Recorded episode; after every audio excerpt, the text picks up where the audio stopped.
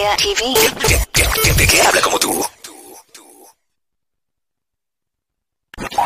Vibe Media TV. Gente que habla como tú. Desde Miami. www.305media.tv Media TV. Somos gente que habla como tú.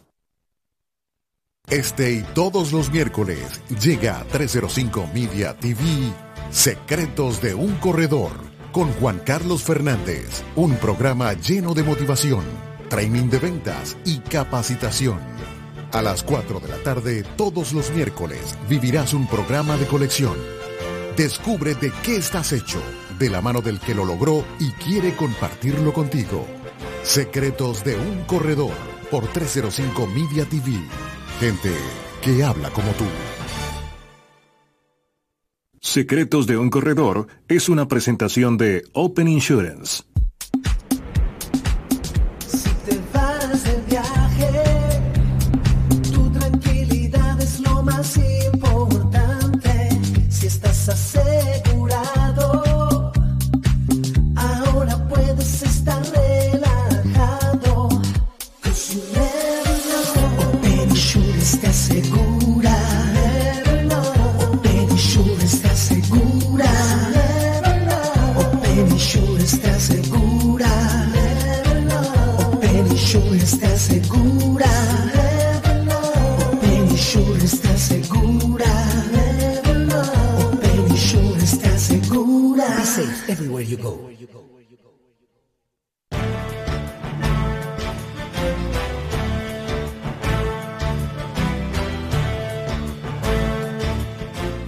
Bienvenidos, buenas tardes a un nuevo programa Secretos de un Corredor. Eh, hoy estoy aquí muy contento porque estoy con un gran amigo, una, una persona que es emprendedor por naturaleza y ha estado en el mundo de los negocios por muchos años y hoy en día se dedica a una actividad que es espectacular aquí en los Estados Unidos, migrante de la diáspora venezolana y está aquí desde hace muchos años, ahora nos va a contar su cuento. Y él se ha dedicado estos últimos años al tema de seguros de vida en todo su espectro. Hoy nos acompaña Oscar Rodríguez. Bienvenido, Oscar, ¿cómo estás? Bien, y tú, Juan Carlos, gracias por la invitación. Qué bueno, Un placer. Qué bueno. Cuéntanos, um, nosotros aquí en Open Insurances hacemos un, este, este, a ver, este, este espacio, Secretos de un Corredor, lo que hacemos es compartir un poco el conocimiento con nuestros colegas en todas partes de Latinoamérica, eh, aquí mismo en la comunidad hispana, en la comunidad hispana, la comunidad venezolana, eh, de la diáspora aquí en Miami, eh, pero también nos sigue gente desde Texas, desde Nueva York, desde bastantes ciudades de aquí de Estados Unidos. Y mm, un poco la idea de este espacio es poder compartir el conocimiento y poder lograr um, inspirar a gente a que tome acción, inspirar a gente a que, a que, a que, a que entre en este mundo tan maravilloso como es el tema de los seguros, ¿no? El mundo de los seguros y nosotros creemos, eh, en Open Insurances creemos que es una es un mercado espectacular y que, y que si uno lo hace con, con pasión puede tener éxito. Pero antes que nada, échanos un poquito el cuento, cómo llegaste tú al mundo de los seguros, este, cuéntanos un poco de tu historia para, para darle contexto a la gente y, y un poco inspirarlos a que sí se puede, que sí se puede lograr el, sueño americano aquí en los Estados Unidos. Eso es un cuento muy gracioso y, bueno, de nuevo, gracias por la invitación. Como dice Juan Carlos, en Venezuela era emprendedor. Mi, mi familia tenía una compañía familiar de muchos años. Y en cierto momento, en el 2009, mi esposa, que tenía green card en ese momento, me dice, wow, me gustaría ir a otro sitio. Estoy con las ganas de, de- de tratar los Estados Unidos. ¿no? Pero uno de los temas que a uno siempre le preocupa mucho cuando uno viaja o cuando uno se muda es el, el tema de qué es lo que uno va a hacer y dónde va uno a trabajar. ¿no? Okay. Hice muchísimos estudios eh, de dónde podíamos em- emprender. Obviamente uno va primero a la parte de franquicias, si uno abre eh, negocios y, y ese tipo de cosas, ¿no? Pero todo eso, todo ese tipo de negocios en realidad es un negocio que es bastante, hay que poner la plata. O sea, sin duda alguna no solamente hay que ser emprendedor y hacer el esfuerzo de trabajar, sino que también hay que desembolsillar una cantidad de dinero importante. Entonces, eh, había un señor, amigo de mis padres, que tenía 80 años y que cada vez que me veía me decía, tú eres un perfecto vendedor de life insurance. Y yo le decía, de seguro de vida. Yo le decía, wow. Sea, yo no me veo en eso, ¿no? O sea, no, no entendía mucho. Pero cada vez que el Señor me decía, eh, me, me veía, me decía, tú tienes que meterte en esta rama. Entonces, bueno, un día la verdad que decidiendo qué es lo que voy a hacer y qué ¿Él no es lo que en voy a hacer. Venezuela o vivía aquí en Estados Unidos? Vive aquí, un, un- un americano, Ok. 100% americano. Un, americano, de- que me imagino que ya debe haber fallecido porque era bastante mayor cuando, ya lo, cuando él me hablaba de eso, ¿no? Y así fue que dije, bueno, ¿sabes qué? No tengo nada que perder, vamos a probar. Y ahí es donde me doy cuenta de este mundo gigantesco que es la, la parte de, de seguro de vida, ¿no? Y para continuar un poquito el mismo tema, o sea, el, el seguro de vida tal vez uno lo ven como un corredor o como un agente de seguro, ¿no? Pero en los Estados Unidos el, el seguro de vida no es solamente la parte de protección, es una parte muy importante de lo que es tu fondo de retiro. Entonces, ahí es donde las cosas se ponen muy interesantes, porque no es que simplemente tú estás vendiendo pólizas para proteger a la gente, lo cual obviamente es muy importante, sino tú también les estás creando fondos de retiro, que es la parte donde realmente eh, este producto es más valorado. y ese, en ese afán, es decir, cuando conseguiste eh, la compañía de seguros, conseguiste hacer los cursos, arrancaste, una de las cosas que, bueno, que hemos conversado en muchas oportunidades, que es la, la bendición o la ventaja de hacer una cartera de seguros, es que eh, no te requirió una superinversión. O sea, la inversión fue mínima porque fue hacer el curso y entrar en la compañía y buscar alguna compañía que te hiciera el sponsorship, ¿no? De la, de la- muy, eso se llama sweat equity. Básicamente, tu, tu capital es tu sudor. Y eso es una de las grandes ventajas, ¿no? Si, si tú quieres ponerle el esfuerzo y quieres ponerle el sudor al, al- al trabajo, esto es una carrera ex- espectacular. O sea, totalmente... el- lo que yo he visto de los fracasos en los agentes, y yo, yo creo que tú también lo has visto, y obviamente lo has visto porque tienes muchísimo tiempo en esto, es que no ponen el esfuerzo y no se dan cuenta de que esto es puro esfuerzo de trabajo. Aquí uno no tiene que sacar la chiquera. Entonces, sabes, es como que tienes esta oportunidad porque no la tomas. Mira, ¿sabes qué pasa? Que hay, un tema ahí importantísimo, que es, um, y yo lo digo mucho en las charlas, en las conferencias, donde cuando me, invitan a dar conferencias, yo lo comento mucho, que es un tema del mindset. La gente se queda en el cómo y no trasciende el cómo y se enfoca en el cómo y como no sabe cómo, se queda ahí pegado. Entonces, por ejemplo, te dicen, yo conozco muchos que me han dicho, mismo en la pandemia, ¿no? Obviamente hoy estamos en una sesión especial y ya vamos a entrar en ese tema, pero, pero antes de entrar en el tema de la pandemia, yo digo, previo a esto era, eh, ay, pero es que me meto en este link y no funciona, o hago tal cosa y no funciona, y se quedan allí, y en vez de agarrar un teléfono y llamar y, tomar acción, este, se quedan mucho en la parte administrativa. Ay, ¿dónde consigo nueva gente? O sea, ¿cómo consigo nuevas personas? Eh, ¿Cómo hago las citas? Bueno, llamando. ¿Cómo hago las llamadas? Bueno, agarras el teléfono y llamas. Pero como en la parte operativa eh, se quedan mucho en el cómo, cómo, cómo y se enfocan allí y, y no les da el, el tema de la mentalidad de que, mm, que, la necesitas aquí en seguro de vida para poder, eh, para poder estar ah, a tono. Necesitas una mentalidad alta, necesitas tener altos niveles de energía. Y, y una de las cosas que yo veo mucho en el tema de seguro de vida es que hay que insistir, insistir, insistir y nunca desistir porque, um, porque es una necesidad. Y al final de la jornada de repente el cliente no está preparado ahorita para comprar, pero es un, un cliente que de repente lo puedes obtener dentro de uno, dos, tres, cuatro, cinco, siete años. Este, yo tengo el caso más largo que me ha tocado haber, haber esperado 17 años por un cliente. Wow. Y, y me dio risa porque el día que lo logré celebré como si hubiese ganado la Champions League, final de Champions. Pero, ajá, cuéntame entonces un poco qué es destreza o qué, mm, aparte del sweat equity, qué necesitas para poder tener éxito en el tema de seguros de vida. Eso eh, te doy 100% la razón porque ese es el punto. Pero lo voy a llevar un poquito más allá, porque la gente cuando se queda en la parte administrativa, lo que está haciendo es quedándose en su zona de confort. Porque eso es muy sencillo, ¿entiendes? Si yo simplemente me voy a ocupar de las cosas que no son importantes, no me estoy saliendo de mi zona de confort. Una de las primeras cosas que yo aprendí en, en este negocio es que uno siempre tiene que estar un poquito nervioso. Y un poquito nervioso significa que uno siempre tiene que estar mirando hacia dónde va a ir tu negocio. Recuerda que esto es tu negocio, esto no es un negocio de Juan Carlos, este es mi negocio. ¿Entiendes? Entonces, esa parte de- del discomfort o, la- zona de no comfort, que es la parte de llamar, de, de- de, eh, de hacer todo el trabajo hacia el cliente, es donde la gente fracasa. ¿Por qué? Porque como bien decía, eh, una venta puede tardar, gracias a Dios no he tenido 17 años para tardar, pero sí he tenido casos que han tardado dos, tres años en, cerrarse. Pero el, punto está que uno tiene que siempre salirse de esa, de esa, de esa zona de confort donde uno, no, donde uno está tranquilo. Pero el problema es que esa zona de confort no te trae resultados.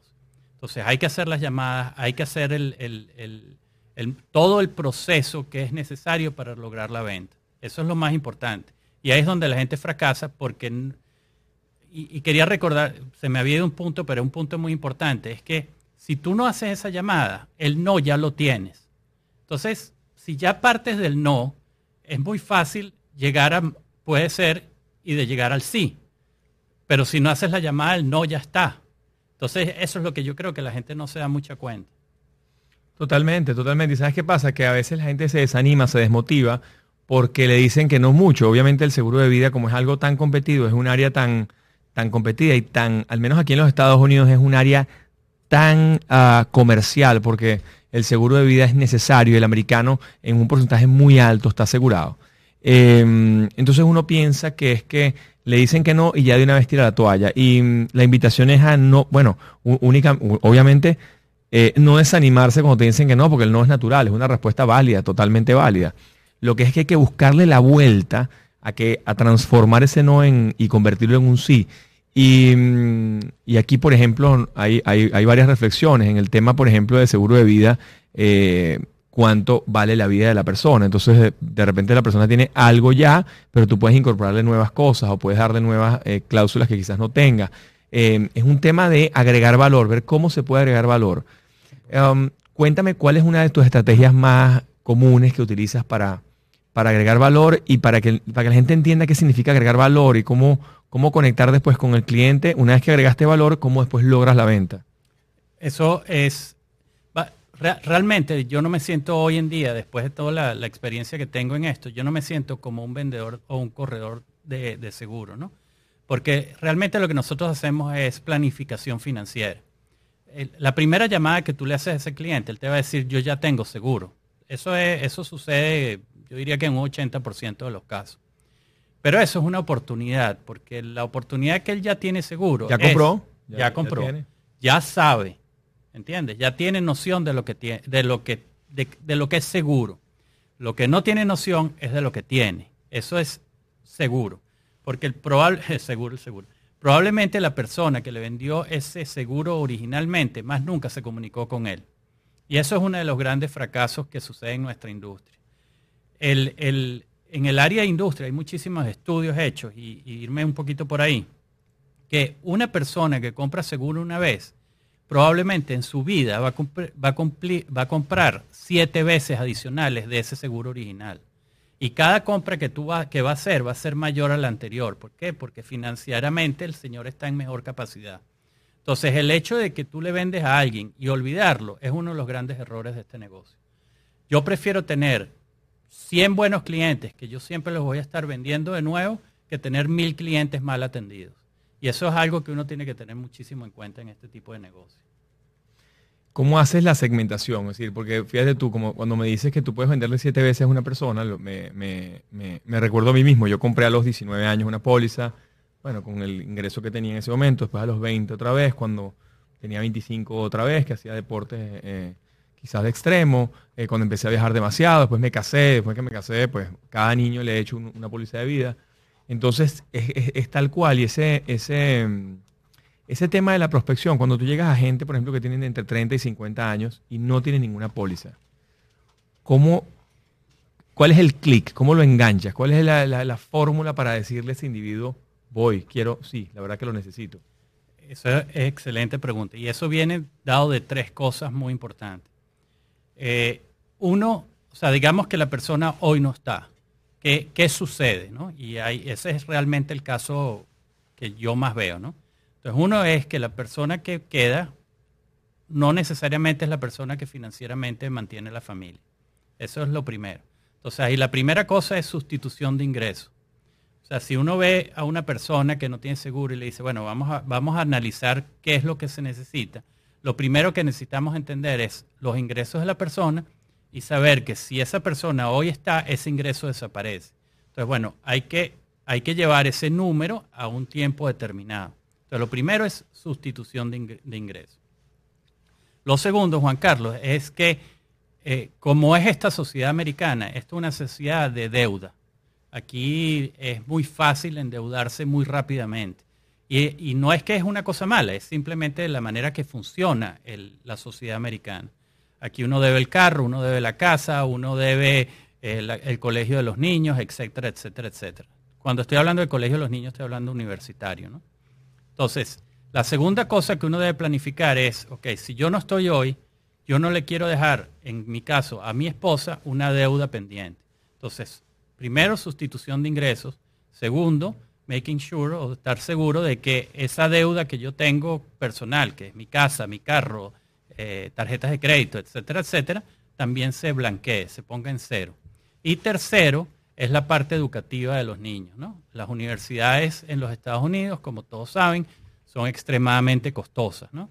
Si quieres, pueden ser muy baratas si te quieres quedar en el Estado, pero eso es otro tema mucho más complicado. Pero esos son realmente los tres factores que uno toma en cuenta. Sustitución de ingresos, eh, cancelación de deuda y educación de los niños. Fíjate tú, qué interesante, porque el, um, grueso de la gente se nos, eh, y, y- nos ha pasado en plena pandemia, ahora ya hablando, entrando en el tema de pandemia, ¿cómo te ha afectado a ti la pandemia este tema de los seguros de vida? ¿Has continuado vendiendo? ¿Has paralizado? ¿Se ha vendido más? ¿Cómo, cómo lo has visto? ¿Cómo, ¿Cómo ha afectado el tema de la pandemia en tu negocio? Gra- gracias a Dios ha sido extremadamente positivo. La pandemia ha traído eh, varios factores eh, dentro de la industria, ¿no?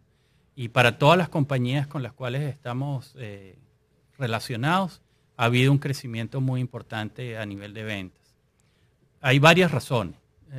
La primera razón es obvia. En la pandemia todo el mundo se dio cuenta de que hay mortalidad, que de que, de que, la, que existe De que somos vulnerables, que pues. somos vulnerables. Esa es la palabra perfecta. Eso es lo primero.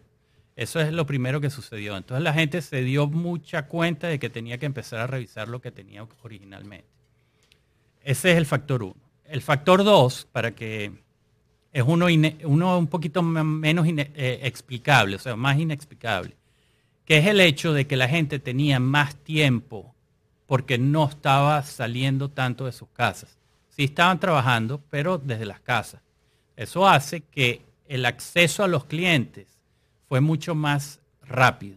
O sea, en anterioridades, para yo ir a hablar con un cliente, probablemente me trasladaba media hora, eh, era muy difícil encontrarlos porque estaban trabajando, porque estaban en su agenda ocupada. Hoy en día la llamada era mucho más sencilla, la gente estaba en su casa eh, y eran mucho más accesibles.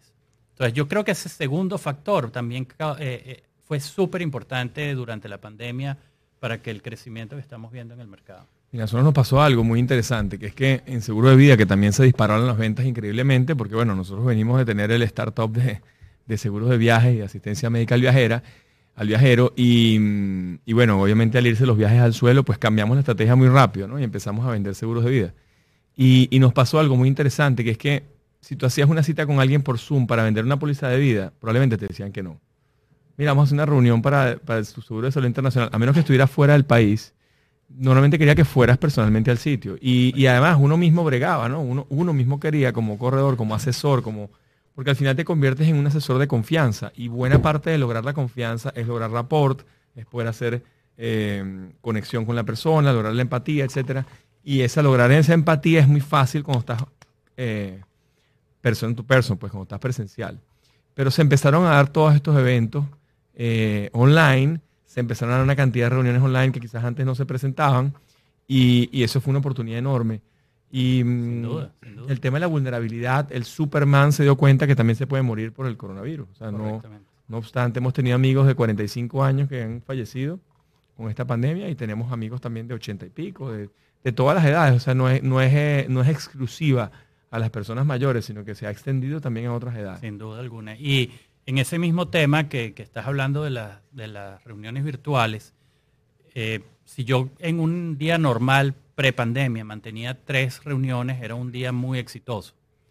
Recuérdense que yo vivo en la Florida, en el sur de la Florida. El sur de la Florida el tráfico es tremendo. Entonces, si yo me tengo que, eh, mover de, de un sitio como Doral a un sitio como Brickell, O sea, por lo menos 45 minutos me tardo, ¿no? Entonces ahí se me va la mitad del día. Hoy en día, si yo hubiera Y tú vives, querido... en Aven- pre- vives al norte. Claro, yo vivo al norte, pero imagínate si yo hubiera querido prepandemia modificar mi manera de trabajar hacia el lado tecnológico, probablemente no me hubiera ido bien, porque mis clientes no estaban en eso, No estaban preparados no para eso. estaban preparados para eso. La Ni te aceptaban una reunión por Zoom. Yo hacía reuniones por Zoom internas de la compañía. Correcto. Obligaba a los empleados, mira, vamos a reunirnos, tenemos reunión porque yo estoy fuera, como estoy a distancia.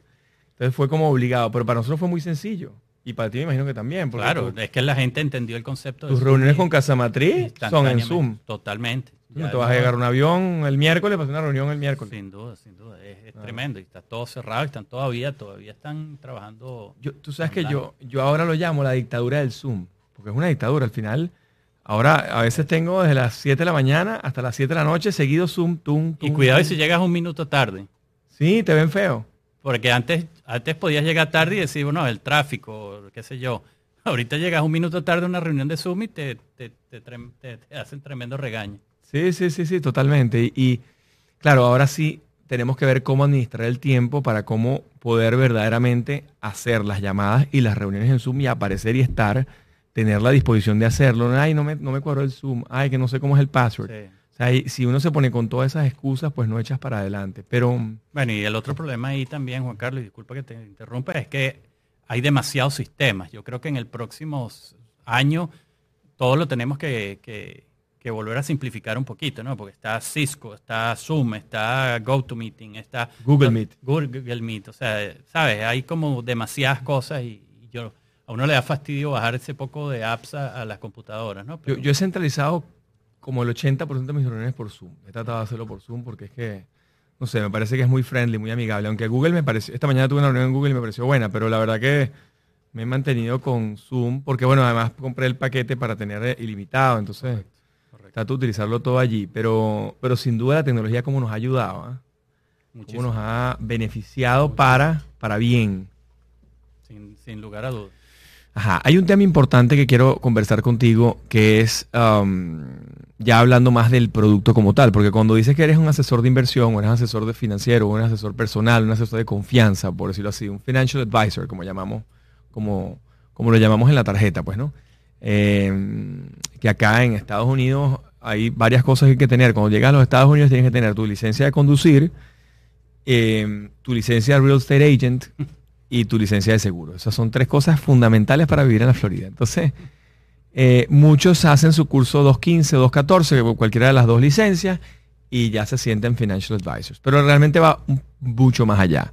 Y, y así como yo lo escribo en mi libro, En Secretos un Corredor, yo tengo un capítulo um, que llamo la, la ley de las 10.000 horas. O sea, para tú convertirte en profesional, para tú ser el Messi de seguros de vida, tienes que pasar 10.000 horas en esto. Y ya tú evidentemente las tienes. Eh, para tú poder ser Messi, para Michael Jordan, cualquiera de estos grandes, Tiger Woods o el mismo Cristiano, para poder llegar donde están es porque le dedicaron más de 10.000 horas. Y no solamente tienen las 10.000 horas, sino además tienen el skill, la habilidad y la, y la, y la, facilidad para hacerlo. Pero uno de los temas interesantes que nos gusta hablar es cómo funciona el seguro de vida, por ejemplo, el seguro de vida entera y el seguro de vida universal y el seguro de vida término. O sea, por- decirnos un poco para el ciudadano que nos está escuchando eh, y cuál es la oportunidad que tú ves en esos tres, por cuál te, te tratas de, de enfocar más. Ya yo sé la respuesta, pero quiero que tú me la digas. El, el- obviamente, vamos a empezar por lo más sencillo. Una póliza término es muy importante. O sea, si, si la capacidad financiera de la persona eh, que uno analiza Está limitada. está limitada, una póliza término es básicamente lo más importante porque por lo menos tienes algo. El tema de las pólizas a término es que es muy interesante, es el hecho de que 92%, y creo que un poquito más de 92%, de las pólizas a término no se pagan. ¿no? No llegan a su, a su vencimiento. Correcto, correcto. No llegan a su vencimiento porque simplemente la persona sobrevive el tiempo de la póliza. Entonces yo llamo que una póliza a término es como ir a alquilar en vez de comprar. O sea, estás alquilando seguro de vida por un tiempo determinado. Es como que compres un seguro de carro y no choques. Entonces, que es lo que uno quiere, ¿no? Realmente. O sea, uno tiene que pensar eso. Sí, sí, totalmente. O sea, es Gracias a Dios 100%. sobreviví, pues. Correcto. Después los productos que son más permanentes y si están divididos Y hay muchísimas más, muchísimas más divisiones que, que, que seguro permanente, llamado Whole Life o Universal Life. También hay uno que se llama indexado, hay otro que se llaman variables. O sea, hay muchísimo tipo de productos desde el punto de vista de, de producto permanente. Cada uno tiene sus ventajas y sus desventajas, 100%. En el Whole Life, el, las ventajas es que es un producto muy garantizado. O sea, tienes un producto que te va a durar hasta los 121 años y él va a tener un crecimiento que está no necesariamente garantizado, pero está como preestablecido. Uno sabe exactamente qué es lo que va a suceder. ¿Qué va a ocurrir ahí? Sí, o sea, ahí vas a crecer tanto, va a tener tanto seguro y el, y el dinero ahorrado va a también ser eh, este monto. O sea, hay muy pequeñas diferencias. Yo digo de bases. O sea, que cuando hablo de bases es eh, menos del 1%, pues. o sea, que puede modificarse. Lo que tiene de desventaja es que hacer tantas garantías también es muy inflexible o pagas el monto que te están diciendo o lo pierdes. ¿Entiendes? No hay flexibilidad en ninguna de las partes, pero es un producto garantizado. En el producto de Universal tienes ciertamente las garantías de un producto permanente, pero con muchísima más flexibilidad. No, pero también tienes también desventajas, porque si no se cumplen ciertos criterios del punto de vista de ahorro, la póliza no necesariamente va a ser permanente. Entonces eso sucedió mucho en los 80 cuando en Venezuela y en el mundo entero y en Latinoamérica se vendieron esas pólizas universales con unas tasas calculadas al 8, al 9%. Eh, eso no se cumplió porque si Ya tenemos 10 años con las tasas del FED al 0,50. al 0,50. Entonces básicamente las compañías de seguro al no estar garantizando eso, esas pólizas o se están venciendo o hay que meterles muchísima plata adicional para poderlas mantener. Entonces todo tiene su ventaja y desventaja. ¿no? Entonces, ¿por dónde yo prefiero a mis clientes? La, la verdad que es una pregunta bien complicada. Todo depende. Todo, no, no, no es la respuesta, pero por lo menos si es una persona mayor o mayor quiero hablar una persona como de mi edad, de 50 en adelante, me iría un poquito más hacia la vida universal. Pero si es una persona eh, con menor edad de 50, sí me gustan mucho las garantías de la póliza Whole Life porque tiene muchísimo tiempo para ahorrar.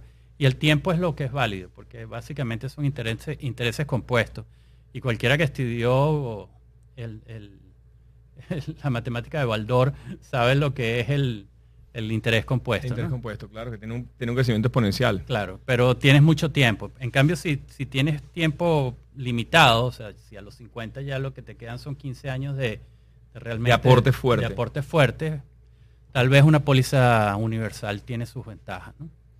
Tú sabes que um, en el tema de la póliza de vida entera, um, nos ha pasado y nos ha pasado con muchísimos clientes que ya, vamos a decir, una persona de 45 años, de 50 años, ya tiene un portafolio, ya ha crecido con un portafolio y ya tiene una, una, una buena posición económica. Entonces, em, por muchos años, hace 15 años, a mí me, ofrecían, me, me habían ofrecido um, el tema del financiamiento de primas. Pero claro, cuando uno, uno tiene que hablar con el cliente de más o menos contemporáneo, quizás uno tiene amigos mayores, pero, pero al final de la, de la jornada, tú más o menos, tu, el target, tu círculo de influencia o tu target de influencia va a estar 10 años más, 10 años menos. Y cuando yo tenía 19 años, tratar de buscar un cliente para financiamiento de primas era complicado.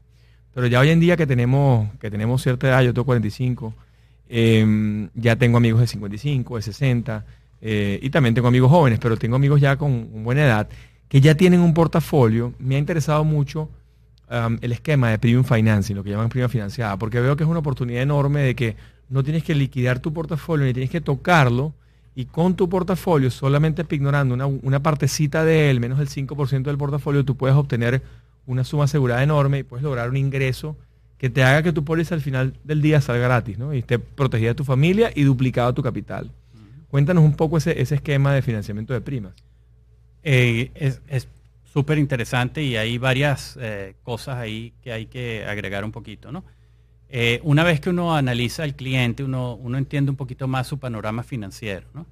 Y uno también tiene que analizar un poquito en, lo- en los Estados Unidos un tema de, que se llama estate planning.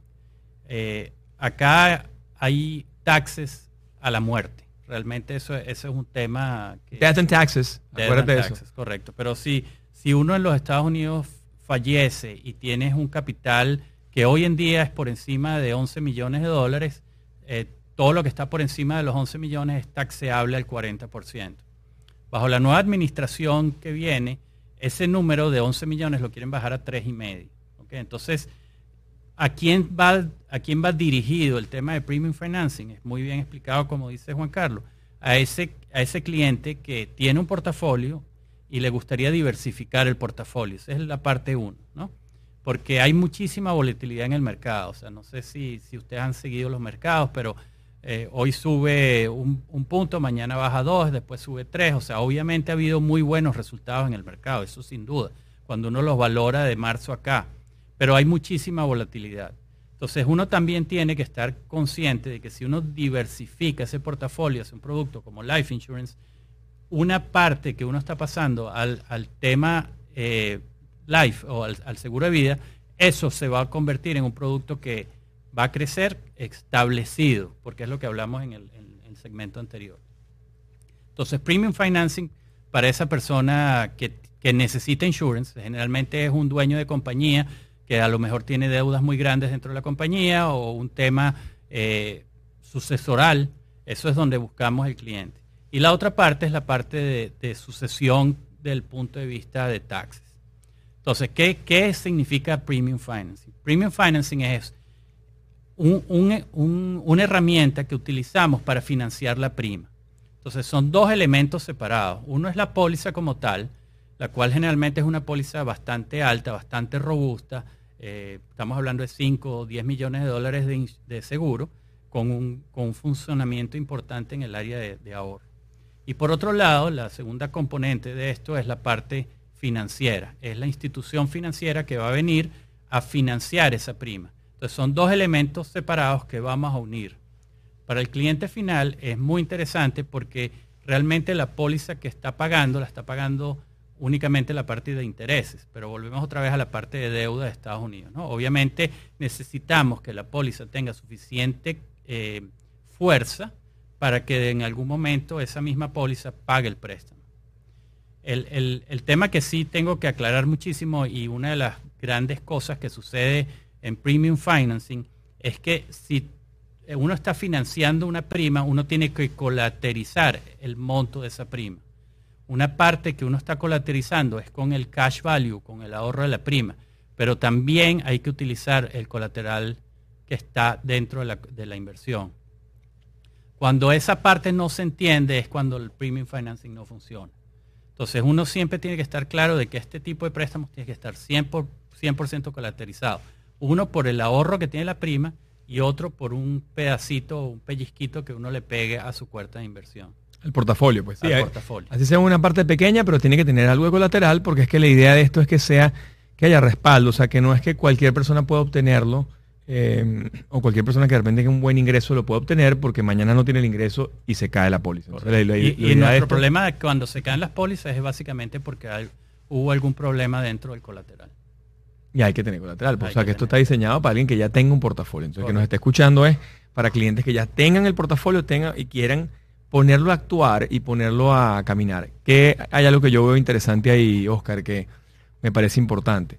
Que, ¿Por qué financiar las primas? Bueno, el, el, um, cuando tú hablas de una póliza de vida entera que llega hasta los 121 años, un individuo como yo de 45, tendría que pagar 65 años o 66 años de póliza eh, adicional. Entonces, si me toca pagar eh, 20 mil dólares al año eh, por una póliza X de 5 millones, pues entonces yo tendría que pagar, vamos a decir, 20 mil dólares por 65 años es 1.200.000 dólares en toda la vida del contrato. Si yo pago eso adelantado en 10 años, en vez de pagarlo poquito a poquito, 20 mil y 20 mil, sino que lo pago eh, por 10 años consecutivos, se abre una línea de crédito por 1.200.000. Entonces yo tendría que tener un, un portafolio más o menos de 1.200.000 o más para poder optar a esto. ok. No, no. Tienes que tener el portafolio basado en el primer año de, de esa prima. Que puede ser, si lo decimos, 100 mil, ¿no? 100, 100 mil, 110. 120. 120. O sea, tendría que Millón tener... 200 entre 10 Correcto, o 120 mil dólares. No, Tendría no. que tener mínimo 120 mil dólares en un Eh, portafolio. exacto, Mínimo. Exactamente. Ok, pero, pero como es un monto importante de 1.200.000, bueno, tener un poco más para que haya colchón, pues, ¿no? Correcto. Eh, entonces lo que haces es que te traes todas esas primas, la divides en 10 años, pagas en 10 años Y esa persona, ¿qué pasa al año 10? El año 10 tiene dos opciones. O paga el préstamo con lo que está ahorrado, o tiene un vehículo fiscal importante de cara al futuro. Cuéntanos un poco cómo es esa figura. Una vez que, excelente ejemplo, si uno, o sea, el- uno lo que está es comprimiendo los- el número de pagos. Entonces, generalmente esas pólizas son de 10, de 7 en adelante, máximo se ven pólizas de 15 años. Entonces, una vez que se terminan de hacer todos esos pagos, uno tiene dos opciones, como dice Juan Carlos. Uno, obviamente, es meterte la mano en el, en el bolsillo y pagar el préstamo que tienes pendiente, lo cual es, yo diría que una de las ventajas más grandes, porque te financiaste por 15 años, la póliza creció al 6 o al, o al 6 y medio, eh, te tienes, eh, generalmente eso se financia al 3 y medio, 3.15, o sea que ya por ahí tienes una, una utilidad porque te están pagando el 6, estás pagando y estás pagando el 3 y medio. O sea, tú haces como un hedge, te quedas con, la- con, el- con lo que queda en el in-between. Si, si la compañía te da el 6% garantizado y te cuesta 3,15% el préstamo, tú te quedas con 2,85%. Correcto. Y Todos los años. Sí, y más el hecho de que tu dinero, aunque está colaterizado para la póliza, sigue creciendo dentro del portafolio. Tu portafolio está colocado en Amazon, Google, las compañías que hayas comprado, etcétera. Eso sigue colocado allí. No tienes que tocarlo. Lo que es que se ignora, pero sigue eh, invertido en su fondo. Entonces, él sigue ganando por aquel lado y adicionalmente, o sea, esto sería como agarrar un, adic- un hedge adicional. ¿no? Es correcto. Entonces, Wow. el- en el año 15 puedes meter tu mano en el bolsillo y agarrar y decir, ok, llevo, debo ese millón doscientos, déjame pagarlo. Lo pagas y te va a quedar una póliza que crece, o sea, 10 veces más grande por, por el tiempo, ¿no? Y esa es una de las maneras. La otra manera es que agarres lo que está ahorrado dentro de la póliza para pagar el préstamo. Obviamente eso te va a golpear un poco la póliza, pero vas a seguir con una póliza permanente por el resto de tu vida. Entonces tienes salidas. La otra cosa que hay que explicar mucho de Premium Financing, que la gente no necesariamente entiende, es que esto no es un mortgage. Esto es básicamente una línea de crédito que está garantizada primero con tu portafolio y la póliza y al final va a ser solo garantizada por la póliza. Pues la póliza va a crecer en el tiempo. Entonces, ¿qué significa eso? Que esto no está estructurado. Si yo en el año 5, no sé, me gané el loto y quiero eliminar eso, lo puedo eliminar con muchísima facilidad. O sea, no tiene... Es flexible, pues tú puedes pagarlo en cualquier momento. Es muy, es porque es una línea de crédito. Esto no es. Cierras un gran, vamos a decir que pidas 100 mil y vas en el año 5, debes 500 mil dólares. Y te entran 500 mil dólares porque vendiste una compañía, vendiste un terreno, vendiste un negocio, un centro comercial, te entró tu participación de la compañía, eh, heredaste, whatever, lo que sea. Y quieres colocar esa plata fresca en los Estados Unidos al 6% o al 7%, dice, bueno, pago esto Hago eso.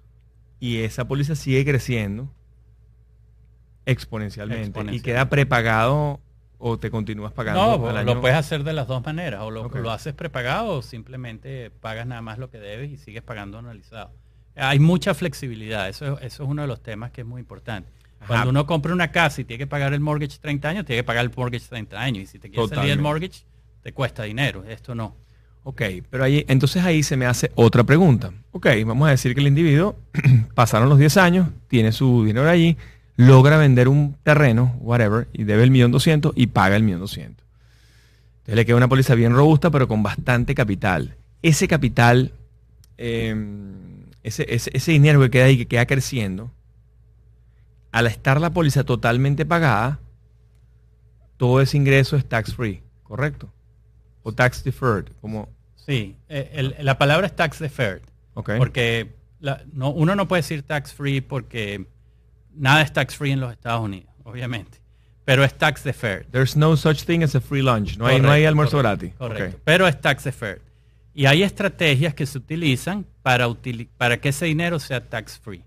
¿Ok? La estrategia es que uno se crea un préstamo dentro de su póliza y como los préstamos son libres de impuestos, uno puede sacar el dinero, aunque es de uno, pero simplemente la compañía de seguro te está dando préstamos sobre tu dinero a tasas muy, muy, muy, muy bajas y, y por eso es que es libre de impuestos. ¿ok? Ok. Pero si tú llegaras a sacar todo el chunk, todo Y, el y dinero se acaba la póliza, ahí sí tienes que pagar impuestos de los sí, gananciales. de lo que ganaste. Ok, pero bueno, pero creas un vehículo tax free, la verdad que en Estados Unidos es, es importante. Solo hay dos. Ok. Tax free, el bonos municipales y, y life insurance. Life insurance. Y la- el, el tema otra, la, la parte de protección, el seguro de vida es tax free siempre. ¿ok? Eso también es muy importante. El beneficio de muerte. El beneficio de muerte es libre de impuestos siempre. Ok. ¿ok? Eh, aquí todo está estudiado. Aquí no hay nada que no sea estudiado. La razón por la cual el seguro de vida es libre de impuestos a, la- a los beneficiarios es básicamente porque el Estado no quiere tener que, no quiere crear dependientes. ¿Entiendes? Si esa señora, si ese señor fallece y, la señora no tiene medios, de alguna manera ella va a entrar en, algún tipo de, welfare o algún tipo de ayuda del Estado. Entonces, como este es un Estado que no es de esa manera, esto no es un Estado benefactor como lo que conocemos nosotros en Latinoamérica, el seguro es libre de impuestos para asegurar de que la gente haga el impuesto, haga el seguro de vida. Bueno, por eso la penetración es tan absoluta, ¿no? Por eso lo, lo, lo ves en internet, lo ves por todos lados, pólizas de vida término que te lo ofrecen a diestra y siniestra. Tú sabes que nosotros ahorita lanzamos, estamos lanzando varios productos nuevos y uno de ellos que estamos lanzando, lo estamos lanzando en Latinoamérica, lo llamamos la póliza del amor infinito, que es una póliza de vida término para los latinoamericanos. En cualquier país de Latinoamérica va a poder comprar por el portal de Open Insurances una, una, una póliza de vida eh, entre 100 mil y 500 mil dólares online sin exámenes médicos. Se llama la póliza del amor infinito. Y le llamamos la póliza del amor porque me pareció muy simpático la manera como, como algunos corredores de seguros eh, lo, lo ven. Dicen que esto es un seguro de amor porque realmente no es para ti, sino para los que dejas. Entonces lo llaman el seguro de amor. Entonces nos gustó el nombre, el- eh, me pareció catchy. Y dijimos póliza de amor infinito como amor, Es amor interesante, es interesante eso, porque uno en Latinoamérica nunca piensa en seguro de vida o uno pensaba muchísimo menos en seguro de vida, porque siempre, y yo siempre lo recibo, como algunos me quedan clientes que dicen, no, yo no me voy a sacar seguro de vida, a ver si me mata. O sea, me mata es la esposa. Digo, así te portarás en mal que eso es lo que piensas, ¿no? Pero no, realmente eso no es lo que sucede.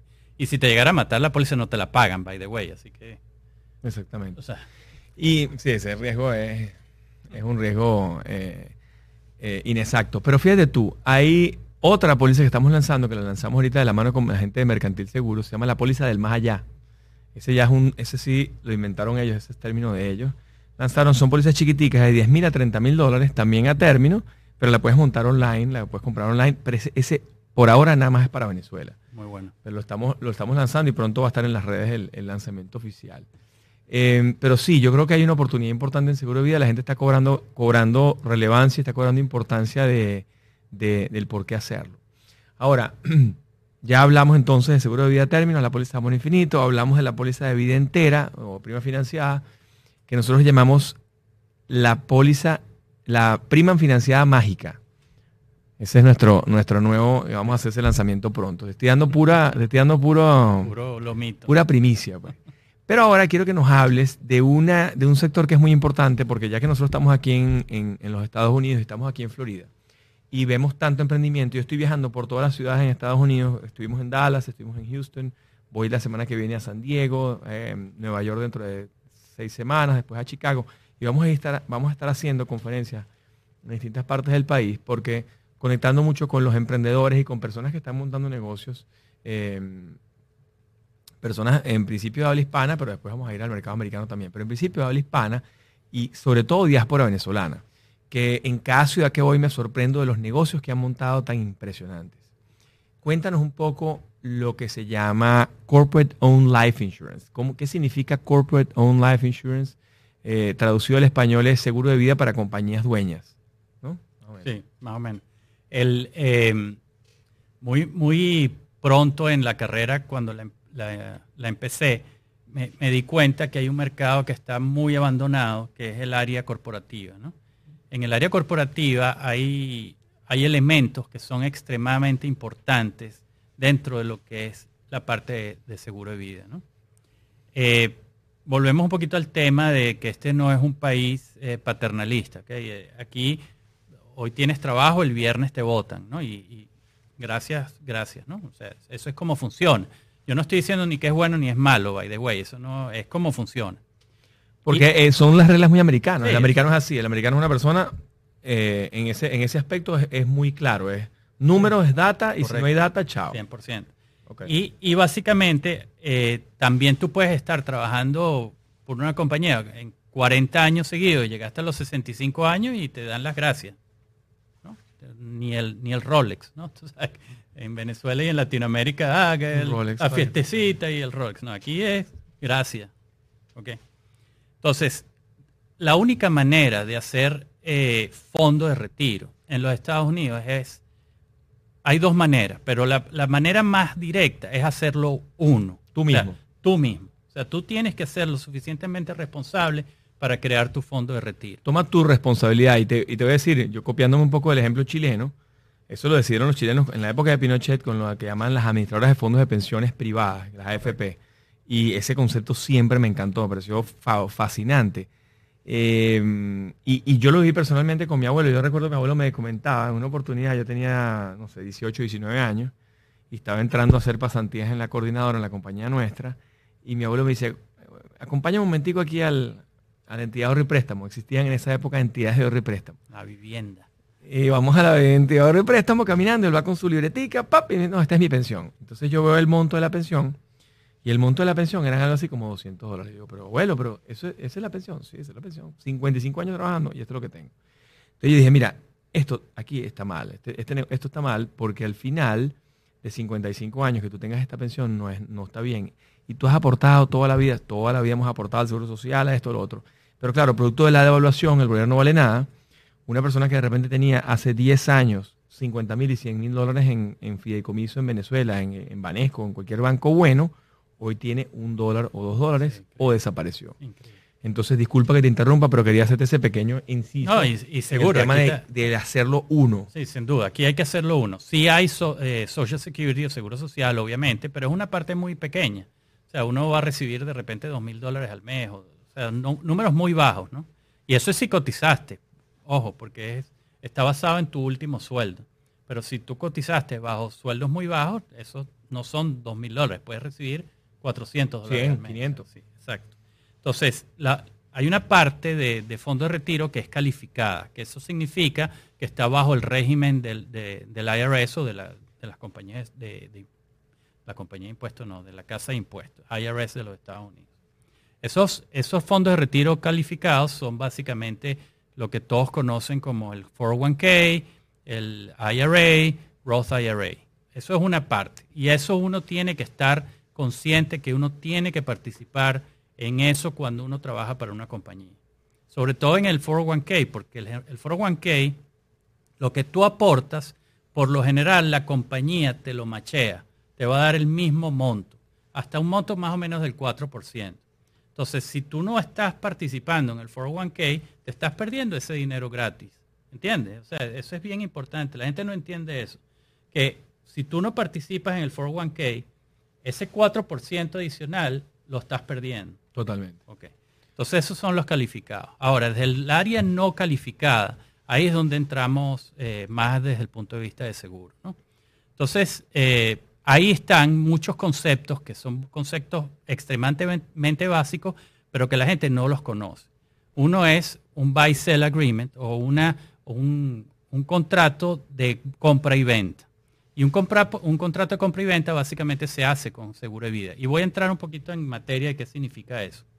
Pero después está una de persona clave.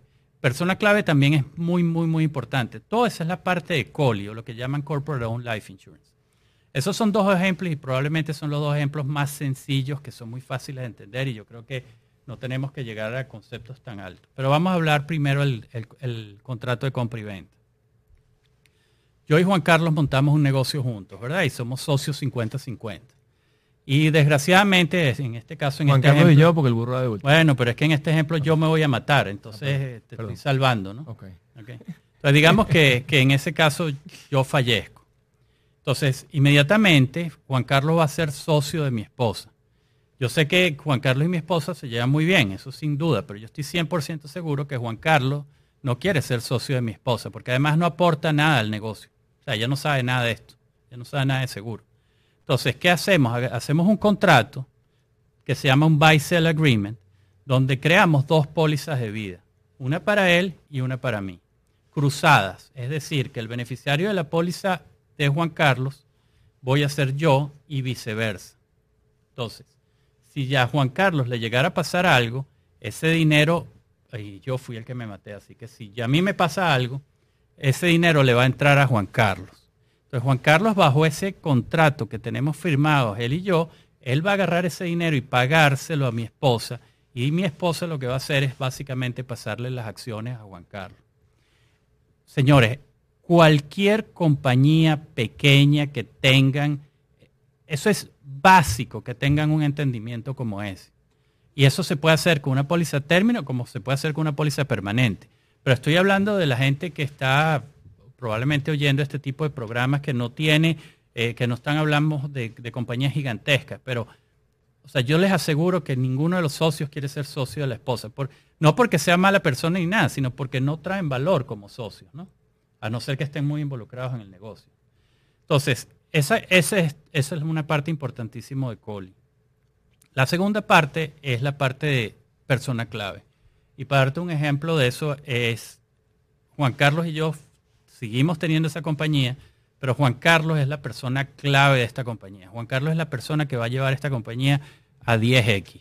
Es la compañía que va a decir, es la persona que tiene el valor, tiene los contactos, tiene el movimiento, sabe las ventas, sabe el producto. O sea, él es invalorable para mí en, en esto, aunque somos socios. ¿no? Si le llegara a pasar algo a Juan Carlos, la compañía va a tener una pérdida extremadamente grande financiera, sobre todo sentimental, pero vamos a hablar de la parte financiera, que es lo que nos importa hoy en día. Entonces, nosotros como compañía vamos a crear una póliza, que es una póliza para Juan Carlos. Y la póliza, el dueño de la compañía, el dueño de la póliza es la compañía y el beneficiario es la compañía. Si le llegara a pasar a Juan Carlos algo, ese dinero de esa póliza va a entrar a la compañía de manera libre de impuestos y la compañía puede subsistir por un tiempo determinado hasta que buscamos un sustituto de Juan Carlos. Ese es otro punto muy importante que hay que tomar en cuenta. Y son herramientas que se usan con life insurance. Entonces, el, problema es que la gente no está en conocimiento de ese tipo de cosas. Eh, pero una vez que tú hablas es una venta extremadamente sencilla porque la gente lo entiende. Y después, bueno, Dentro de Coli hay una cantidad adicionales de, cosas que se usan con Life Insurance, como es el, hecho de sueldos diferidos, eh, planes que, para ejecutivos, y, esos son todas, pero esos son más complicados. Si quieres te puedo dar también un poquito de explicación sobre eso, pero... Sí, por ejemplo, una persona que gane, vamos a decir, un, CEO de una compañía que tiene una, eh, un sueldo importante pero él quisiera, es decir, a él no le parece suficiente el IRA y el Roth IRA y el 401k. Y dice, oye, yo quisiera, óyeme, yo quisiera tener algo para mi jubilación, para mi vejez. Ya tiene muchas cosas solucionadas porque es un alto ejecutivo. ¿Qué opciones le damos con Coli? O sea, ¿qué, se le puede hacer a ese individuo? Sí, 100%. El, los altos ejecutivos en, el, en enero ya probablemente tienen el 401k cubierto, porque hay máximos que uno puede colocar en ese dinero, ¿no? Diferido. Entonces, ¿qué pasa? Vamos a dar un ejemplo de una persona que gana 400 mil dólares al año. Pero esa persona solamente necesita 120 mil dólares para vivir. Para vivir bien, para vivir bien y hacerse los gustos que tenga. Pero él le están pagando 400 mil, con lo cual él está pagando unos adicionales de taxes extremadamente grandes, porque aunque él va a agarrar esos 400 y invertirlos en algo, él, están, él lo están pechando desde el día uno. Entonces, una de las estrategias que se hace con los altos ejecutivos es que básicamente uno difiere parte de esos 400 mil dólares para, a un vehículo que sea no taxeable, como es el seguro de vida. Entonces, se, están realmente matando dos pájaros de, de un tiro, porque se crea unas pólizas donde podrían ser también buy sell si, son los, si ellos son dueños de las compañías, pero adicionalmente estamos difiriendo parte del sueldo que se le está pagando a ese ejecutivo a, un fondo que crece libre de impuestos eh, a través de una póliza de vida. Tal cual, una vida entera como la que estábamos hablando antes, pero ahora la dueña de esa póliza de vida es la, compañía en este caso es la persona. Es la persona, la persona. Porque es portable, él se la puede llevar. Pero la que fondea sí es la empresa. Es la empresa, correcto, correcto. Y ese gasto es deducible, es deducible para la empresa. Ahí hay temas importantes que hay que analizar con cada uno, dependiendo del tipo de empresa, porque hay una cosa que se llama step up of bases. Eh, o sea, ahí hay temas, pero eso se hace un análisis, no es, no es, algo diferente, muy complicado. Porque podrías estar creándole un, un pequeñito eh, costo al, al, empleado, pero ahí hay, ahí hay varias herramientas que se utilizan para que eso no suceda. ¿no? Ok, y eh, me interesa muchísimo porque hay muchísimos emprendedores que, que tienen 5 o 10 empleados, empresas pequeñas, de 50 empleados, de 100 empleados, y que, mm, que están buscando alternativas y cosas para ver para este nuevo año. Um, otro, otro, otro tema que me encantaría hablar que es el Bank Owned Life Insurance. Cuéntanos un poco eh, el Bank, Bank Owned Life Insurance. Nosotros lo llamamos eh, le, pusimos- un nombre interesante para el lanzamiento. Ya te voy a decir cómo era. El del corporativo es... um, ay, Dios mío, ¿cómo se llama? Bueno, ahorita no, no, me recuerdo, no te tengo esa primicia, pero lo dejamos para el siguiente programa. Ahora, Banco Life Insurance, ¿cómo funciona y por qué es tan importante que, que nuestros aliados lo sepan para poder trabajar en conjunto? Excelente, excelente. Eh, Boli o Bank Owned Life Insurance eh, es una herramienta. eh, eso sí es ya, vamos a decir que lo primero es sencillo, esto es un poquitico más complicado, no necesariamente complicadísimo, pero es un poquito más complicado. Y te explico el concepto. El banco tiene un capital suscrito, ¿no? Y ese capital suscrito generalmente está dividido en diferentes etapas o partes. En los Estados Unidos se llaman tiers. Entonces tienen Tier 1, Tier 2 y Tier 3. En el Tier 3 o en la parte 3, ahí es donde pueden hacer casi todos los préstamos, lo que es los mortgages, eh, tarjetas de crédito, y es donde está realmente el negocio del banco. En el, Tier 2 Capital o en la parte 2 del capital es donde ellos invierten eh, la parte en securities. Ojo, es muy importante entender que ningún banco, a través de la ley que existe en los Estados Unidos, puede invertir en acciones. Ellos no pueden comprar acciones de Apple, ellos no pueden comprar acciones de, ellos no pueden estar en la bolsa, porque básicamente eso es, eh, es muy peligroso por la fluctuación. Entonces, lo único que realmente en ese tier 2 hacen es que compran bonos comerciales, eh, muchos bonos municipales, o sea, es también limitado el crecimiento, porque un bono, aunque sea un bueno, el año pasado los bonos crecieron, pero hoy están bajando, las tasas están subiendo, entonces ahí también tienen un problema de ingreso. Y el Tier 1 Capital, que es donde realmente nos interesa de lo que estamos hablando, pero me parece importante que entiendan la diferencia entre los tres, es que el Tier 1 Capital es lo que el banco no puede tocar. Esa es la garantía de todos los cuentahorristas, la gente, los clientes, y eso es realmente el FDIC, donde está el dinero que tiene que estar garantizado. Ahí generalmente lo que se encuentra es bonos del tesoro eh, y cash, y dinero en, en dinero, ¿no? Ahora, los bancos eh, no manejan el dinero ellos, ellos lo prestan. Y ellos lo prestan al, al al Banco del Tesoro, ¿no? Al- o sea, no lo mantienen en bóveda. A la Reserva Federal. a la Reserva Federal. Todos los, todos los ingresos que reciben los bancos en cash son trasladados o prestados. A lo mejor se los quedan, pero son prestados a la Reserva Federal. Y generalmente esas tasas son muy bajitas. Hoy en día creo que son 50 basis points, o sea, 0.5. Entonces el Tier 1 Capital del banco es un capital que está eh, legado, es un, es un capital que realmente el banco no gana plata.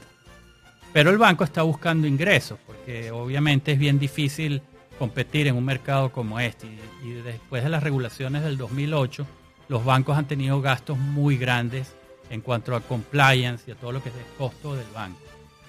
Entonces, ya que dice toda esta explicación, le voy a explicar lo que es Boli.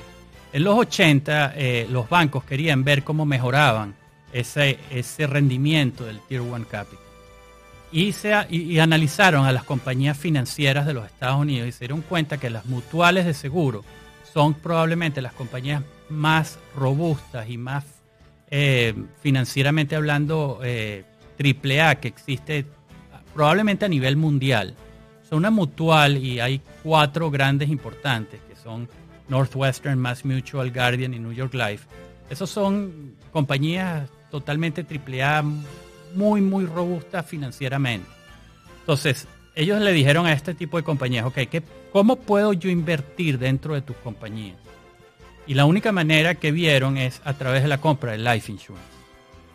Entonces, fueron a los reguladores, los reguladores le dijeron, la verdad que me parece que es un, un, una compra segura para el banco, pero la única objeción que tengo es que para comprar Boli o para comprar life insurance en ese tier 1, los fondos que estás comprando los debes utilizar para reducir gastos de empleados. Ok, entonces, pero hay muchísimos gastos de empleados, pues pueden reducir todos los beneficios, el Group Life, el Group Disability, eh, el, el seguro de salud que maneja Juan Carlos, todo eso son costos. Entonces el banco puede comprar boli para reducir esos costos. ¿Cómo funciona? Se crea una póliza garantizada, es decir, una póliza que yo voy a tomar a los empleados del banco como eh, asegurados, Asegurados. pero y no los voy a hacer examen médico, es una póliza que se llama Guarantee Issue, o sea, es una póliza garantizada.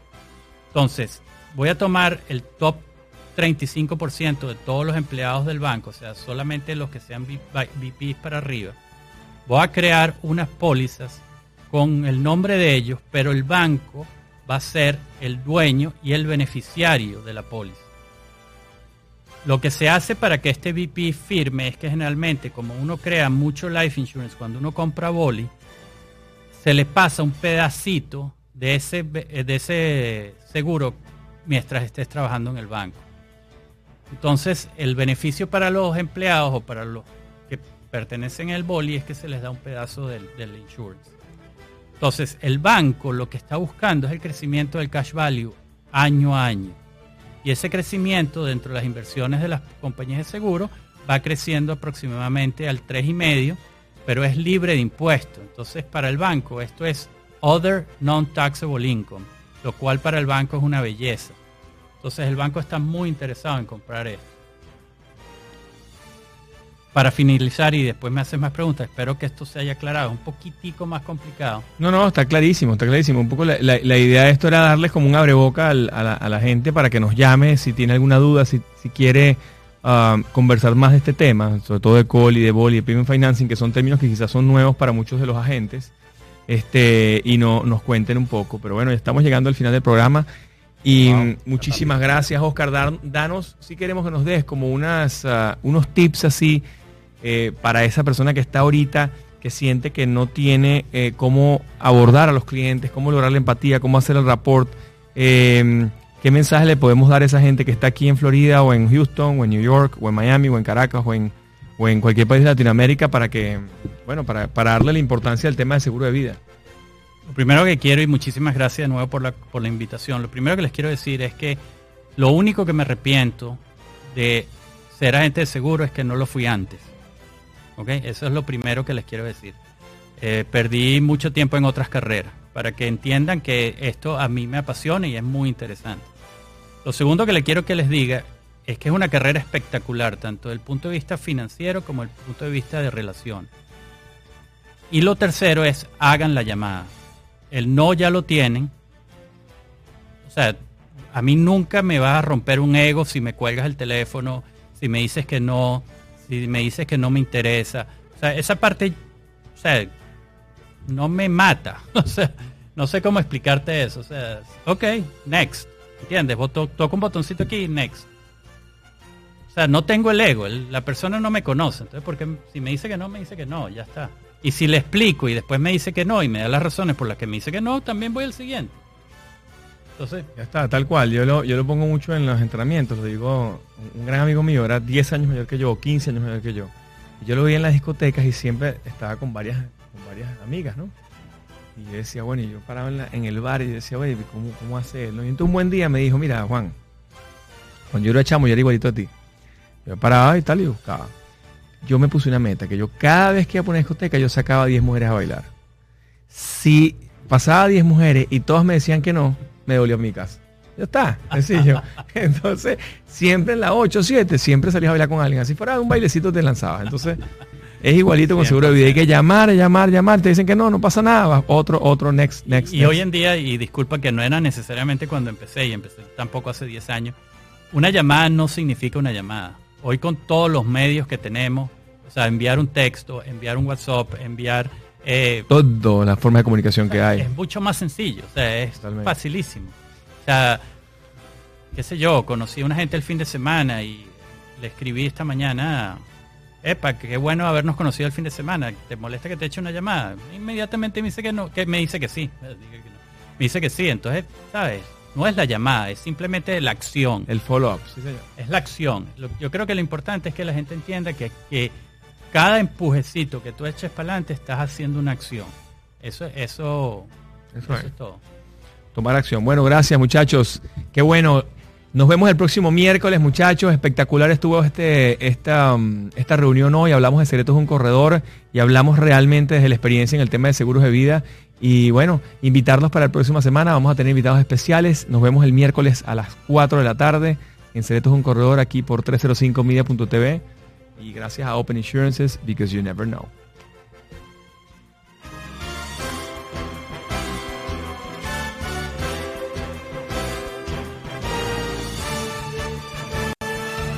Secretos de un corredor es una presentación de Open Insurance.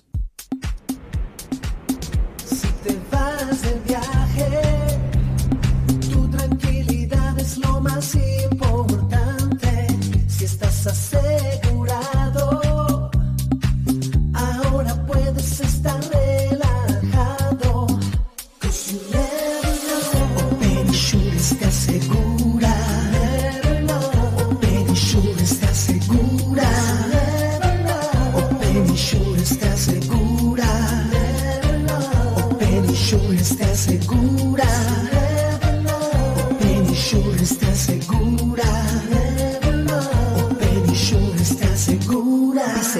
everywhere you go.